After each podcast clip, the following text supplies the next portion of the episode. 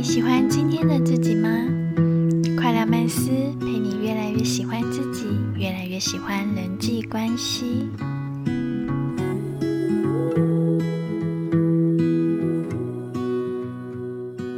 嗨，大家好，我是 Kona。嗨，我是 Kevin。很明显的，我们我们这一集是接着录的。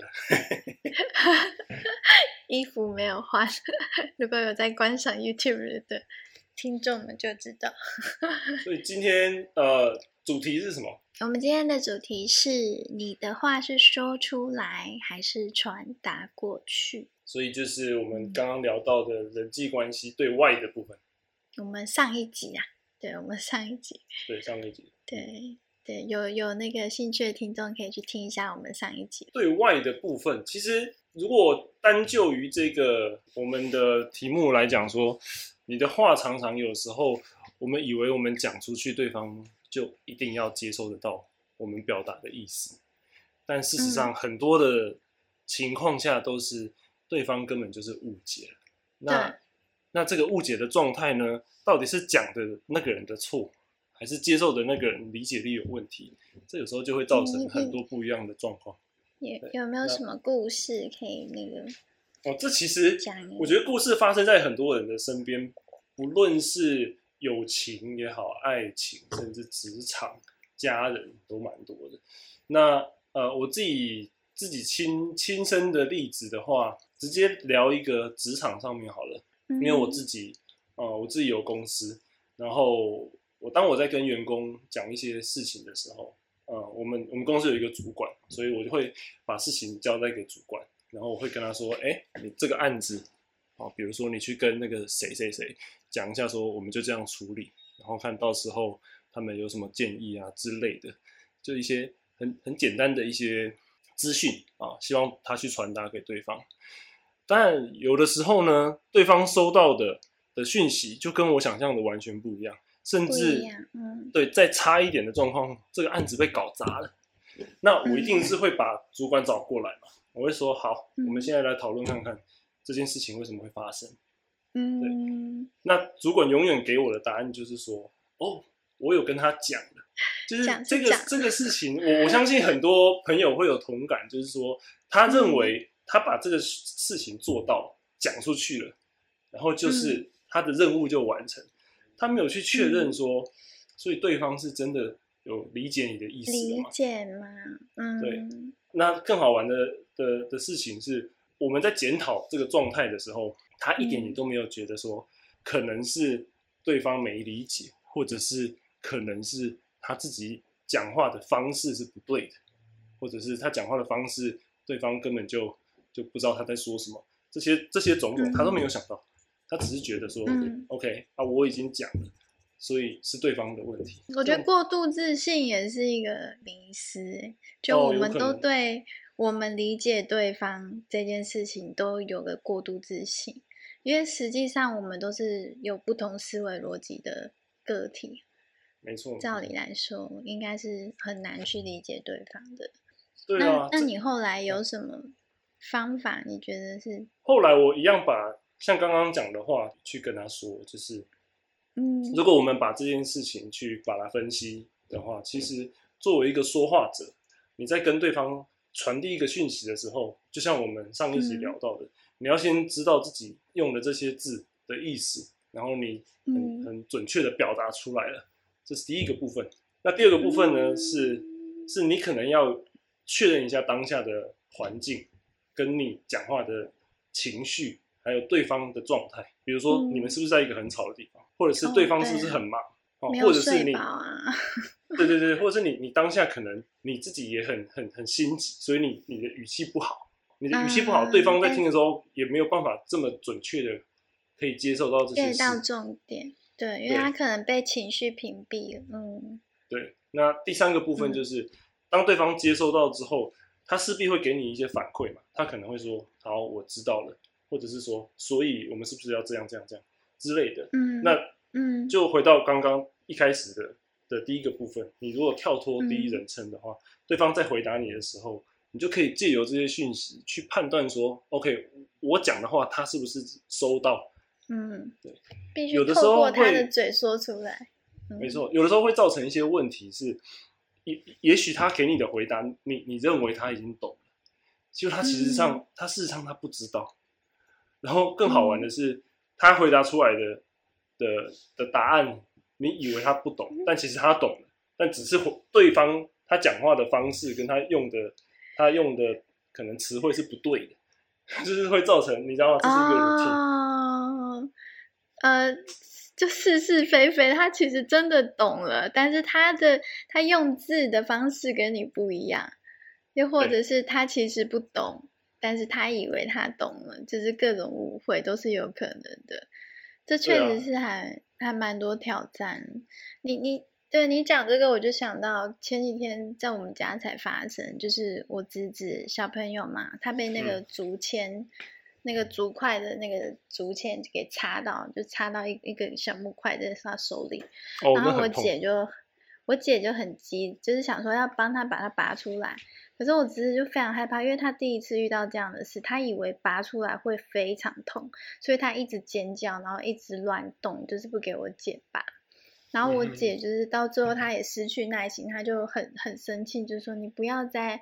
反正就是说了一些重话啊，比如说不要吵啊，不要闹了这些。可是在，我觉得这件事情拉出来，如果在小朋友的视角来看的话呀，小朋友今天他已经很焦虑了，因为他就是不知道这件事情，所以没有试过所以他很害怕。对，然后这时候，也许我们该做的第一件事情是先安抚他的情绪。如果我们再压我们的情绪上去，那呃，虽然我们感觉我们叫他不要动，不要动这三个字好像是我们在命令他没错，但其实他可能听到的就只有情绪而已，然后情绪再加上情绪，他就更爆炸。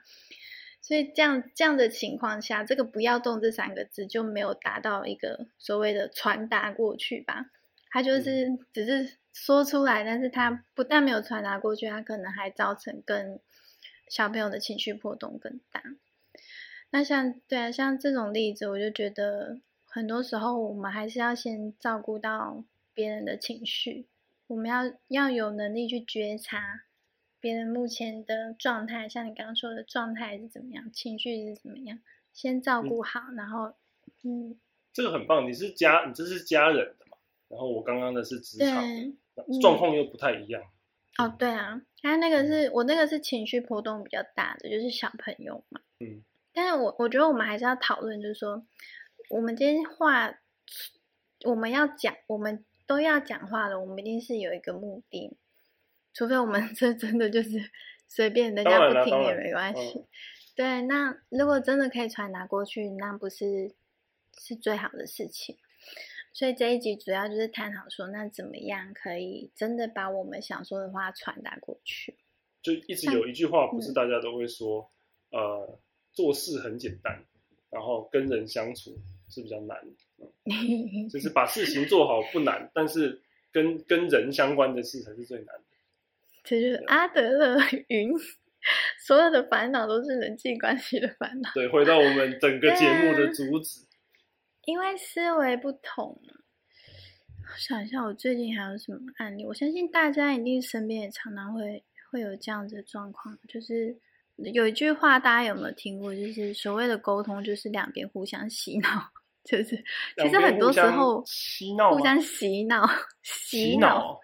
OK，其实很多时候，我觉得人跟人之间都是在各说各话。很多时候，包括可能我们现在也是，我们都会以为对方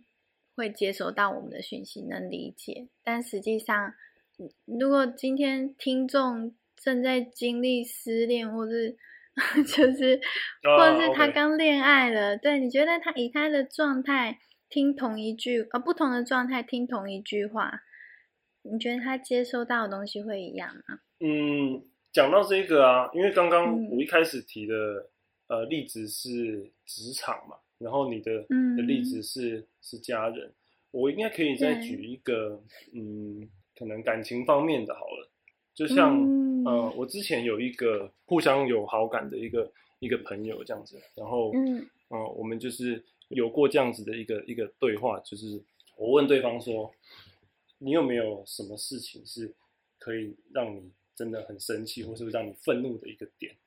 这样。嗯然后他就说，除非是他真的很熟识、很亲的家人或是朋友之类的，这些人做出一些真的可能有踩到他底线的事情，他才会生气。嗯 OK，后来我就是呃，我们就在聊天的时候，又有出现这样子的对话，就是说，哎，那那好像我我我应该很难让你生气。然后他就说，哦，对啊，因为我们我们在一起几乎都是呃都是一起去，比如说玩乐啊，然后可能吃吃喝喝之类的，对对，所以那个时候我就把它连在一起，我就觉得说，OK，好，嗯，所以听起来我好像对你来说没有那么重要的那种感觉。嗯你你自己去连的这件事情啊，对对对，嗯。但其实对方的意思，这这两个是分开的，就是他的点是可能对家人或者是对朋友这种真的是很可能你们一起经历过什么事情，然后这样子对他来讲，如果有影响到他的生活或者是他的一些在意的部分，他他会不开心啊。但是嗯我对他来讲，可能也是很重要的人，没错，只是因为我们在一起的时间都是没有没有什么特别会容易吵架的事情。只是刚好两件事讲在一起，但是以你的立场，你就会把它连在一起，这也是情有可原的。所以，所以这个这个很好玩，就是说，光光这样子都会有一些误会了。然后，如果、嗯如果你连问都不去问的话，那就会产生更多的一些状况。这样，对，所以光很好，对光我们说出去的话，对方都不一定理解。然后，如果你还要去自我解读的话，那可能会造成更多的对你可对对不会想对看到的对对。的的的状况，这样子。我我我觉得这个很棒的点就是要学着开口问，因为开口问也是一种艺术，也不是说直接问就就一定好，就是问、问还有问的方法，对不对？嗯但是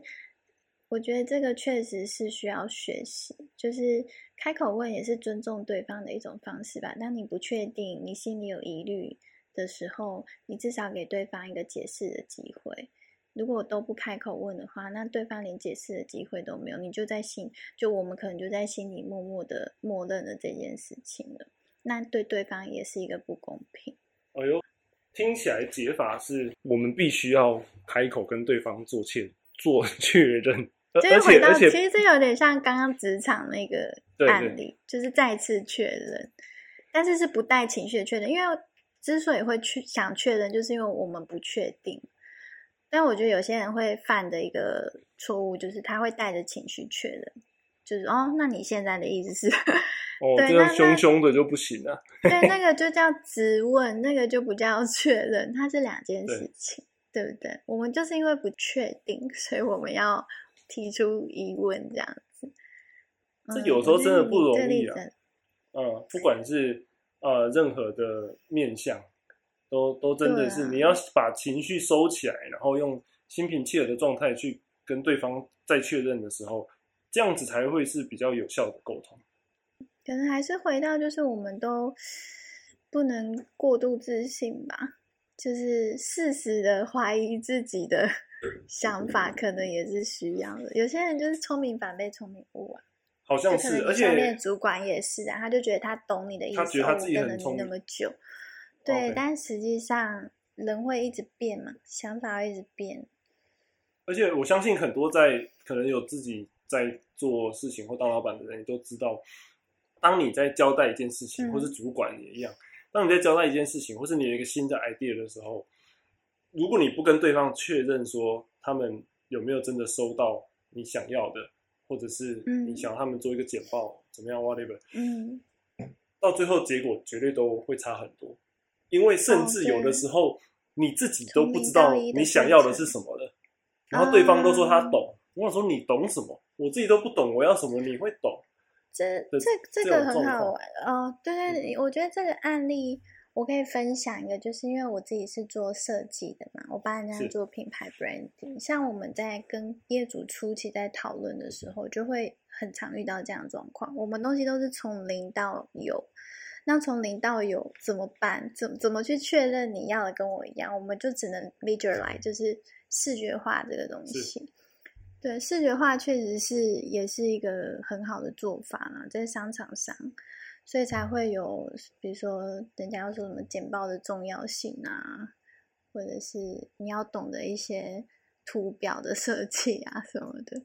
这个可能是一个很好的辅助。在是工作上嘛，你总不能感情上，嗯哎，你画一个说，哎，所以你对对对画一个图表凑一个 PPT 给他，不一定哦，搞不好可以哦，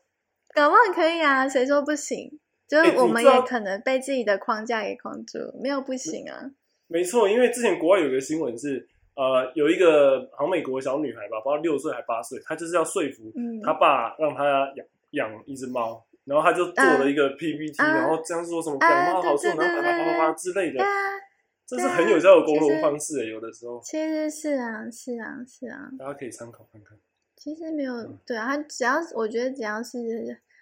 好的，就是是方法都都去试吧。哦、减暴力听起来好像不是单用于职场，简对不暴力，有的时候是 任何我觉得面向都有机会啦。嗯，我觉得是有时候家庭里面，甚至感情，它也许也是一个情趣啊。对啊，就是大家可以多想想，就是因为每每个人每一天都会跟很多人对话嘛。那我们在做这些对话的时候，我们是不是真的把这些话传递出去？那有一个重点就是，每一个人的思维逻辑真的不一样啊。所以我们我们可能要有一个概念，就是别人不理解自己是正常的。我很怕很怕，就是我们觉得别人应该要懂自己，哎，其实真的不是，真的太难了，而且谁谁有义务要懂你，对不对？即便你的家人都、对都很难。没错，没错，没错。当然，你说那种哦，跟了自己十几年的秘书什么的，他可能有机会越来越懂你啊。但是你说百分之百懂，我是觉得，嗯，可能我们一开始就不应该做这样的期待。对，而且这也不是他的义务跟责任，说完全要了解你在想什么。就嗯，不管对对，他是什么角色他他会是对，没错，他会是两个人的，呃，一起努力出来的结果。没错，没错，对，不不管是上司跟下。属，没错，对对对，不管是上司下属也好，或是两性关系，或者是父母父子关系也好，我觉得都是两个人一起去堆叠出来的。哦，这个这个嗯可以聊到很可怕的一件事，就是我常听到很嗯多一些女生的朋友会说什么啊、为什么我男朋友都不懂我之类的。嗯，然后我当下听到，我会觉得说，他为什么一定要懂你？这是他如果懂你，那才可怕。那第二点是，你有试着让他懂吗？或者说你们真的有在交流？你们哦脑袋里面在想什么东西吗？哦呃，这个这个点非常好诶，有些人是他自己不讲，但是他又要别人懂，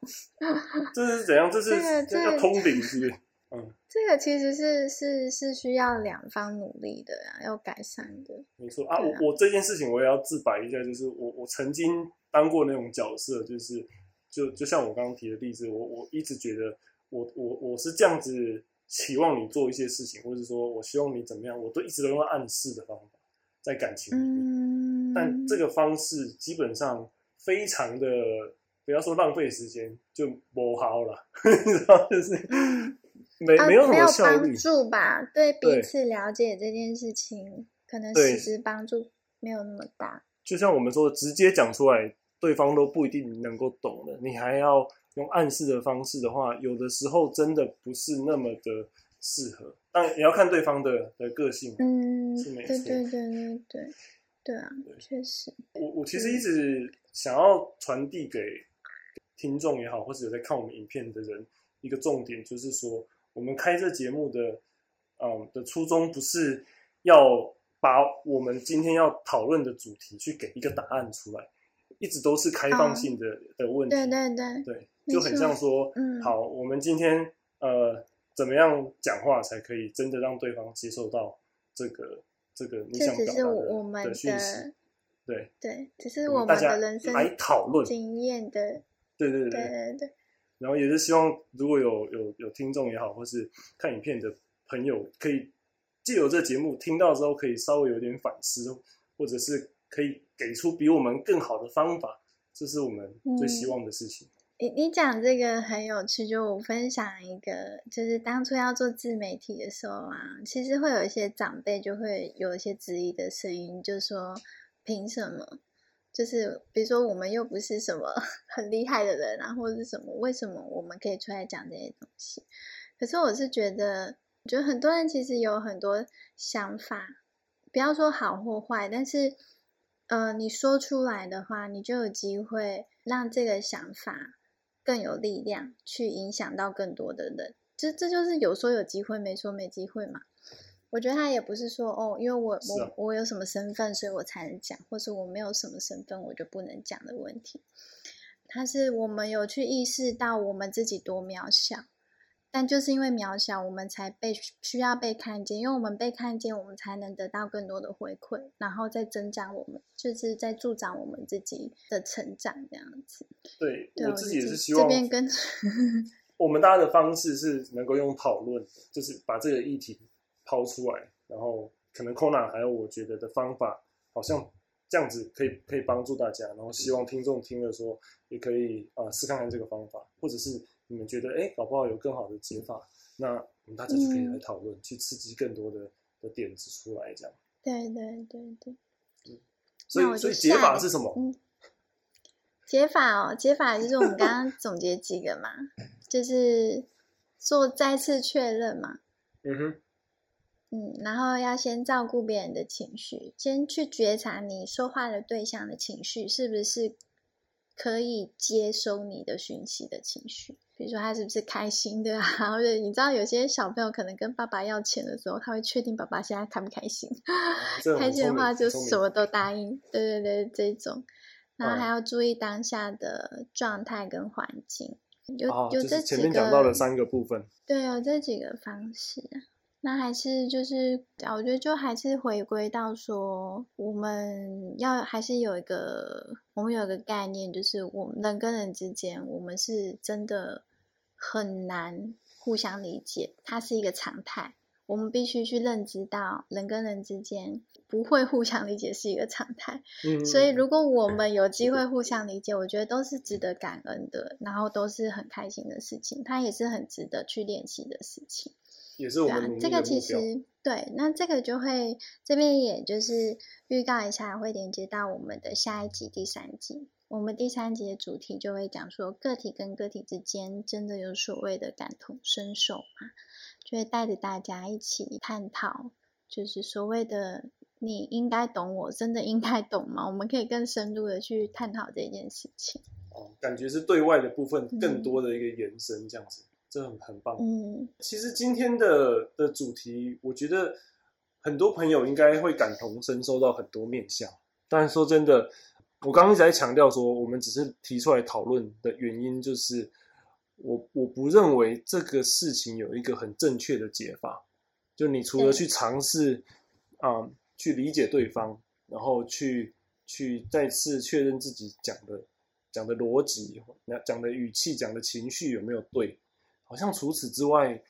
有没有什么更好的方法？听起来是目前为止我们两个还没有发现。欢迎大家在那个 下方留言。对啊，可以欢迎大家跟我们分享你们的想法。就我觉得每每一集其实都是一样嘛。我们我们这些这些议题，相信大家一定不可能所有人都跟我们一样。我们也是会希望寻求说更不一样的声音，这样子大家可以。互相包容也好，或者是互相讨论，这是我们做的初衷。好啦，那各位，谢谢今天大家的收听，